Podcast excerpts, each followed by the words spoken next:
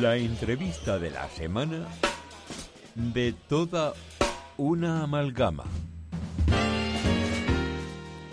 Pues bien, hoy en esta sección nos sumergimos en el fascinante mundo de la cocina saludable y creativa. Vaya, que tenga que decirlo yo, que soy todo lo contrario, pero aún así tenemos a un invitado muy especial que ha conquistado las redes con su talento culinario y estamos emocionados de tener con nosotros a Luca Lidenberg, o me habéis conocido en redes como Fit Cocinitas. Muy buenas noches. Muy buenas noches. Muy buenas noches. ¿Cómo estás, Luca? Bien, muy bien, muy contento hoy. Vale, perfecto. ¿Nos escuchas bien? ¿Todo normal? Sí, perfecto. Vale. Eh, lo primero que quiero comentar, para quien no te conozca, obviamente, es presentarte, porque decir que eres el gurú de la alimentación, por así decirlo, está muy bien. Pero también tenemos que decir que eres creador de contenido en redes y tienes una comunidad de nada más y nada menos que 126.000 seguidores en Instagram y en TikTok también tienes un porrón que no he podido apuntar, que sobre todo siguen tus recetas y tu contenido. Pero yo, como siempre, quiero remontarme al origen de todo. ¿Cómo surgió la idea de Fit Cocinitas y qué te motivó a compartir tu pasión por la cocina? Vale, bien, esto viene de largo en realidad. O sea, yo ya llevo cocinando desde los seis años, ¿vale? Y mi grupo de amigos siempre me motivó a, enseñar lo que hago, a enseñar las recetas que hacía y tal. Me hice una cuenta hace mucho tiempo, cuando Instagram todavía iba con fotos. ¿Mm? Y, bueno, esa cuenta ya la dejé de lado porque ya, no sé, no estaba, no estaba tan pendiente de lo que eran las redes sociales hasta ¿Mm? que en 2020, a través de la cuarentena, pues volví a cocinar prácticamente cada día. Claro. Y, eso que con la tontería, con mi grupo de mis dos mejores amigos, Jaume y Pedro, que a ver si ven esto luego, pues les dije, tíos, que me quiero hacer una cuenta así de cocina, enseño lo que hago y, me empezaron a proponer nombres y de ahí salió el nombre Fit Cocinitas. Y bueno. Un nombre bastante mm, direccionado a tu tipo de cocina, ¿no? Que es dieta saludable, Sí, comida saludable en general. Claro. Eh, sí, continúa. Nada, eso, que Instagram en ese momento todavía iba por fotos, yo hacía fotos y luego ya empecé a hacer vídeos. Y lo que mm. fueron los vídeos o los reels, como se conoce en Instagram, pues es lo que, lo que ha dado tirón.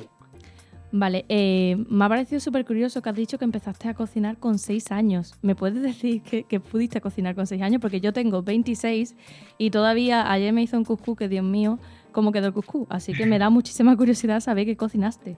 ¿Te acuerdas? Sí, a ver, también te digo que todo eso viene a raíz de, lo que yo he vivido en mi casa. Mi abuela siempre cocinaba, ha cocinado muy bien, mi madre también, bueno, tuve la suerte de que me dejase cocinar tan pequeño, porque a la mayoría de gente le da miedo tener al niño en la cocina. Pero la primera comida sí que hice la cocina con mi hermano y fue en una cena de Halloween. De Halloween. Súper concreto. Sí, básicamente, recuerdo lo, lo, más representativo de la cena fue el postre, que básicamente fue un melocotón. Vale. Eh, lo pelé con un cuchillo, le tallé la cara de una calabaza al melocotón y luego le puse miel encima. Esa fue la primera tontería que hice.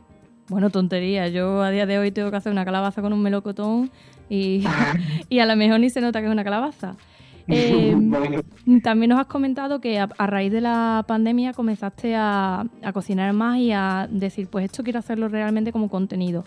Eh, ¿Se puede decir que entonces fue tu momento de inspiración y de decir, pues a partir de ahora tiro por esto a ver qué sale?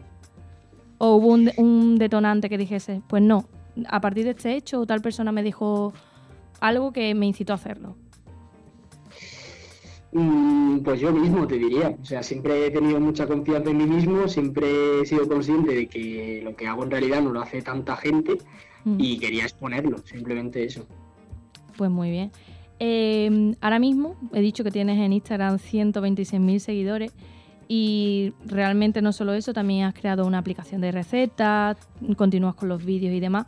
Y podemos decir que tiene una comunidad bastante sólida, mucha gente que te sigue y que quiere saber de lo que haces y demás. ¿Cómo describes tu relación con tus seguidores? ¿Qué interacción tienes con ellos? Vale, pues mira, una de las cosas más importantes que yo veo en redes sociales, el tema de crear comunidad parece sencillo, pero no lo es. O sea, tú al final puedes tener un número muy elevado de seguidores, mm. que si no cuidas esa comunidad, si no yo, por ejemplo, contesto absolutamente todos los mensajes, todos los comentarios y siempre que puedo me dedico el tiempo que sea necesario para responder a las dudas que me den. O sea que al final sí que intento que sea una relación lo más cercana posible dentro de, los límites. Yo no soy mucho de exponer mi vida en las redes sociales, al final lo que hago es cocinar, enseño un poquito mi faceta de estudiante y bueno, y de entreno también, pero no expongo lo que es mi vida como tal, sino que trato de tener una relación cercana dentro de lo que yo quiero compartir. Claro. Eh, si has tenido ese feedback mm, con tus seguidores de responder comentarios, leerlo, em, quiero saber si has tenido algún comentario que te ha hecho pensar de, dejar el contenido. ¿Has recibido alguno? Sí, haters, sí, sí, sí, he recibido ¿Y, varios. ¿Y cómo es la experiencia? ¿Cómo te pones a esa situación? A ver, yo en mi caso nunca le he dado mucha importancia, es más, cuando ha llegado ese tipo de ese tipo de mensajes es cuando mejor me iba en la cuenta. Quiero decir que al final si te llega eso es que probablemente estés haciendo algo bien. Hmm. Así que eso, no me lo he tomado mal en absoluto. Lo más probable es que esa persona a, través de, ese mensaje exprese su odio y sus propios problemas. Yo no hmm. tengo ningún problema y si quiere comentar eso, pues allá él ya, ya será consciente de lo que hace esa persona, ¿no? Pues estoy totalmente de acuerdo contigo. Al final, los haters, haters con a hate decía la canción. Así que mm, dejemos la parte negativa por ahí. Y también, pues saquemos la parte positiva. ¿Recuerdas algún mensaje que te hiciera sentir satisfactoriamente bien? ¿O alguna experiencia de alguien que te comentase que, que recuerdes? Sí, sí, tengo un mensaje que es el más bonito que me había escrito nunca y era de de una, una, chica que cuidaba a un señor mayor y el señor mayor se ve que oh. tenía dificultad para comer y tal. Y me contaba como a través de hacerle mis recetas el señor volvió, volvió a comer bien. Jo, qué bien. Pues la verdad que también los mayores necesitan una dieta cuanto menos saludable porque están, están muy cerquita de, de eso. Y, y, nada, te quería preguntar también eh, si, mm, si puedes describir tu contenido de cocina en tres palabras únicamente. Vale. Eh, fácil, práctico y saludable. Pues bastante, bastante bueno. Tendré que hacer eh, alguna de tus recetas porque yo soy una negada en la cocina y la verdad que he estado viendo tu contenido y eso y parece todo tan sencillo que digo, va, esto lo tengo que hacer. Eh, ¿Me das alguna ayudita para los primeros pasos a llevar a cabo? A ver, primero que, no vayas con el prejuicio de que no sabes cocinar, ¿vale? es que eso es complicado, porque es que de verdad no, sé cocinar. O sea, es un problema de base. Pero mi pregunta es, mucha gente también me escribe eso y me dice, es que no sé cocinar. Y yo digo, ¿y qué haces para saber cocinar? Pues también es verdad, supongo que cocinar. y claro, más. es que al final es como todo, o sea, todo es práctica y, y tiempo. Pues entonces tendré que ser más constante y repetir el cook de ayer. Eh, ¿Cuáles son tus principios clave a la hora de crear recetas y compartir estos consejos tan nutricionales? Eh, vale, yo en las recetas trato de meter mucha variedad, eso muy importante, bueno, primero para abarcar un público más grande y luego porque al final es muy importante tener una dieta variada. Mm. Luego, eh, que sea que no sea muy muy muy elaborado vale porque hoy en día sobre todo mi público suele ser gente muy joven gente que, estará mm. estudiando gente que tendrá otras ocupaciones y al final el tiempo que tiene en la cocina es limitado. Eso sí que lo miro mucho. Y luego que los ingredientes sean fáciles de conseguir y asequibles. Eso es lo que suelo mirar. Pues mm, tenemos que seguir tus pasos la verdad eh, también tengo una pregunta por aquí que yo creo que es básica y que ya le hago a la gente solo para conocerla personalmente, porque creo que define perfectamente tanto tus gustos como tu personalidad. Y la pregunta es, de redoble de tambores, eh, ¿cuál es tu plato favorito? Wow. Siempre es una pregunta como compleja, porque ¿cómo escoger solo uno? Muy compleja, la verdad. Em, te voy a decir ahora mismo hamburguesa. ¿Hamburguesa? A mí me vuelve loco, sí, sí.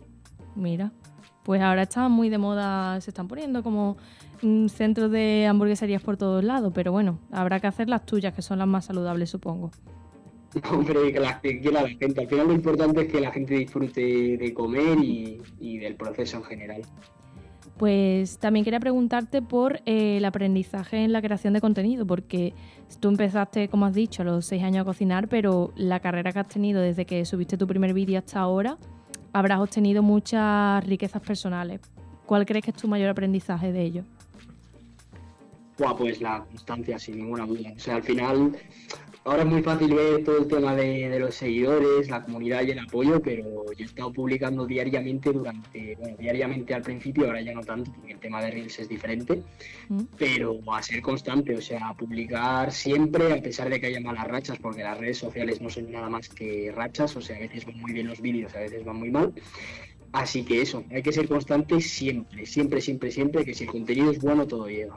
¿Has notado el cambio en Instagram que han reclamado muchos muchos creadores de que antes las visualizaciones iban muy bien, hubo un parón por tema de patrocinadores? ¿Tú eso lo has notado? Sí, sí, sí. ¿Y te ha afectado en algún sentido? Bueno, has dicho que tu constancia es como un valor muy importante, pero a la hora de motivarte o de buscar nuevas recetas, ¿lo has notado en ti? O sea, a ver, sí que es verdad que es inevitable que te desmotive un poco, pero el tema, por ejemplo, de recetas, yo la creatividad, o sea, nunca he tenido ningún problema con eso de, pensar platos. Siempre que se me ocurre alguno lo escribo en notas y ya lo tengo pendiente para hacer, pero el único aspecto que yo te diría es la motivación. Sí que es verdad que desmotiva un poco, pero como te he dicho, tienes que ser muy consciente en el mundo de las redes de que a veces puede irte mal y a veces puede irte bien. Y ni lo más malo es el momento peor y ya vas a dejar las redes sociales, ni cuando te va bien eres el mejor. O sea, hay que ser constante y ya está, eso es lo más importante. Eh, me ha parecido muy interesante lo de que lo apuntas en tus notas cuando se te ocurre una idea. Eh, ¿Nos puedes contar un poco más de cómo surge el proceso creativo y cómo lo llevas desde eh, la idea en tu cabeza a plasmarlo en un vídeo? Vale, vale. Eh, mira, yo, por ejemplo, eh, momentos de creatividad así buenos suelen ser o en la ducha o paseando. Esos son mis momentos así. Son buenos momentos, la verdad. Claro, en esos momentos en los que no estás pensando realmente en lo que son preocupaciones, yo por lo menos intento no hacerlo cuando estoy en ese momento, pues allí se me ocurre una receta y yo qué sé, o sea, el proceso creativo para los platos que yo subo en la cuenta no te diría que es tan alto, ¿vale? Porque al final son platos muy sencillos, por lo menos yo creo que ya tengo un mecanismo muy, muy establecido sobre a la hora de, elaborar una receta, o sea que allí no diría que hay mucha creatividad, pero sí que hay creatividad en platos que son así un poquito más complejos, que sí que es un poquito algo que no estoy abarcando mucho en la cuenta, porque al final, como te he dicho, lo más importante es la practicidad. Y ese tipo de recetas más elaboradas, que sí que quizás hay más creatividad, pues no son las que estoy publicando últimamente, pero allí sí que uso mucha creatividad. Vale. Y de cara a la, mm, a la puesta en redes, los consejos que le podrías dar a tus seguidores, a la gente que quiere hacer lo mismo que estás haciendo tú, eh, ¿qué consejos le darías para construir una presencia tan sólida y fuerte como la que tú tienes en redes? Eh, vale, que, mm, Pueden ser varios, ¿eh? Si te he dicho uno, pero si tienes varias bases que crees que deben decirse, tú dila. Vale, lo más importante es la calidad del contenido. O sea, que tú el contenido que subes estés orgulloso de él, que tú sepas que es buen contenido, que el feedback o el comentario que te dan los. O sea, la gente que tú tienes a tu alrededor sea sincero y, te diga las cosas de verdad, eso es muy importante. Luego, eh, bueno, como he dicho antes, la constancia, evidentemente, sin constancia no, no se va a llegar a ningún lado. Y por último, que sea algo que hagan por porque quieren de verdad. Quiero decir, es muy importante en redes sociales dar sin pedir nada a cambio. O sea, que regales tú lo que tú sabes hacer. Y no pienses tanto en seguidores y tal, que eso al final, si el contenido es bueno y le sirve a la gente, va a llegar.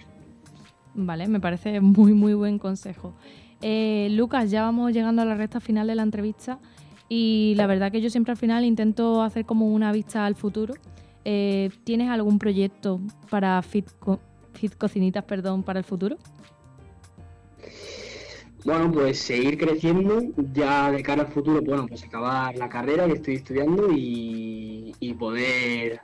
Es verdad, se me ha olvidado comentar lo que tú eres al final un chaval súper mega joven, para quien no lo sepa, tiene 20 años si no me equivoco. Exacto. Exacto. ¿Qué estás estudiando ahora?